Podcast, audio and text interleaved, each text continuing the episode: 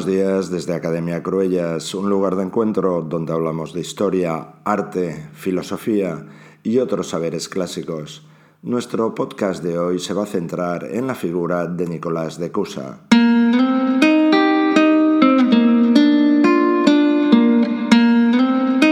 Nicolás de Cusa es anterior en un siglo a la obra de Copérnico y lo es en siglo y medio aproximadamente a la obra científica de Galileo.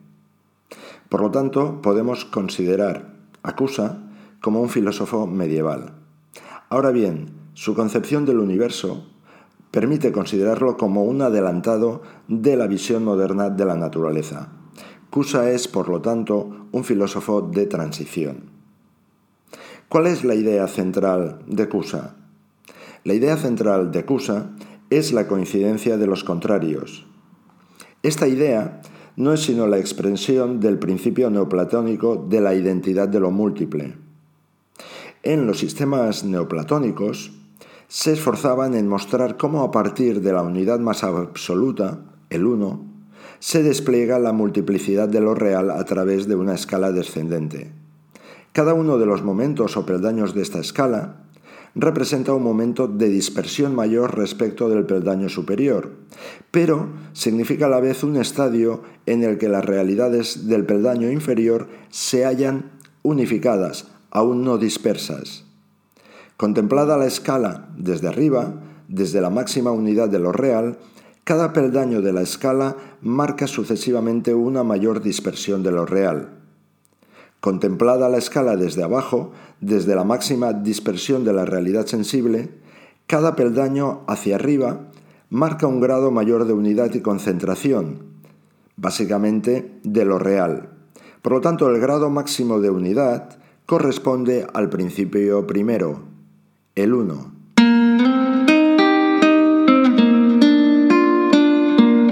Esta idea neoplatónica que contempla la totalidad de lo real como un sistema presidido por la convergencia de lo divergente, es expresado por Cusa por medio de analogías matemáticas.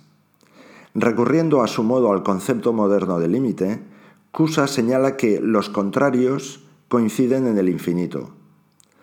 Si el diámetro de un círculo se extiende hasta el infinito, su circunferencia coincidirá con una línea recta, será a la vez recta y curva, y en ella coincidirán ambos contrarios. La coincidencia de los contrarios desborda la capacidad de comprensión de la razón humana. Como respuesta a ello, Cusa distingue en el conocimiento dos niveles o facultades, la razón y el entendimiento. La razón se rige por el principio de no contradicción, lo que la incapacita para comprender la coincidencia de los contrarios. En efecto, el principio de no contradicción impone que algo no puede ser y no ser al mismo tiempo, que una línea no puede ser a la vez curva y no curva, y por tanto que es imposible la pretendida coincidencia real de los contrarios. Pero la facultad suprema no es la razón, sino el entendimiento, y al entendimiento corresponde reunir los contrarios que la razón declara incompatibles.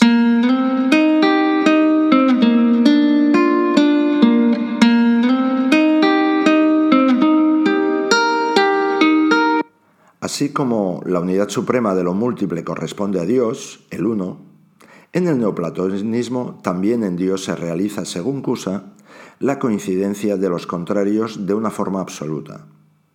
Dios es concebido por Cusa como coincidencia de contrarios. Dios está más allá de todas las diferencias y oposiciones que se dan en los seres finitos, reuniéndolas, unificándolas en sí mismo. Así Dios es el máximo pero es igualmente el mínimo. Desde el punto de vista del conocimiento humano, el principio de la coincidencia de los contrarios en Dios equivale a establecer que toda afirmación acerca de Dios, por ejemplo, Dios es el máximo, ha de ser corregida por la negación correspondiente. Dios no es el máximo, es el mínimo. Esto supone la aceptación de la teología negativa de origen neoplatónico, que se remonta a Plotino. En Dios coinciden ciertamente los contrarios, pero de una forma para nosotros incomprensible. De ahí la afirmación de Cusa de que nos movemos en la ignorancia acerca de la naturaleza divina. Ignorancia que ha de entenderse no como un estado puramente negativo, el estado de quien no se ha preguntado siquiera por la naturaleza divina y por nuestro conocimiento de la misma, sino como un estado positivo resultante del esfuerzo por conocer la infinitud divina y del reconocimiento de nuestra propia finitud. Es una ignorancia docta, culta, instruida.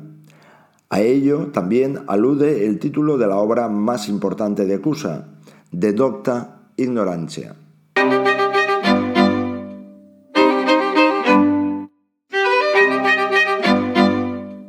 Para explicar la relación existente entre Dios y el mundo, Cusa recurre a menudo a fórmulas que podríamos interpretar como expresiones de panteísmo. Así, por ejemplo, cuando dice que Dios complica y explica la totalidad de lo real, todo se haya complicado, es decir, reunido, unificado, en Dios, y Dios explica todo, es decir, todo procede de Él y Él está en todo. Sin embargo, estas expresiones y otras similares se hallan suficientemente eh, contrapesadas por declaraciones expresas en que Cusa afirma la trascendencia divina y rechaza el panteísmo. Cusa no es, por lo tanto, panteísta. Al no identificar el universo con Dios, Cusa no considera el universo como infinito absoluto.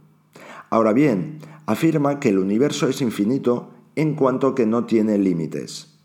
El universo es uno y por tanto no limita, ni es limitado por ningún otro universo no está encerrado en una circunferencia exterior y por tanto el universo no tiene un centro determinado. Al carecer de centro y de extremos, carece de direcciones absolutas. Por lo tanto, en el universo todo se mueve y la Tierra no está inmóvil en su centro, sino que se mueve al igual que el resto de los cuerpos celestes.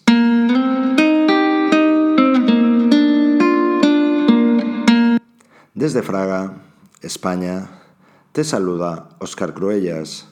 Sé feliz.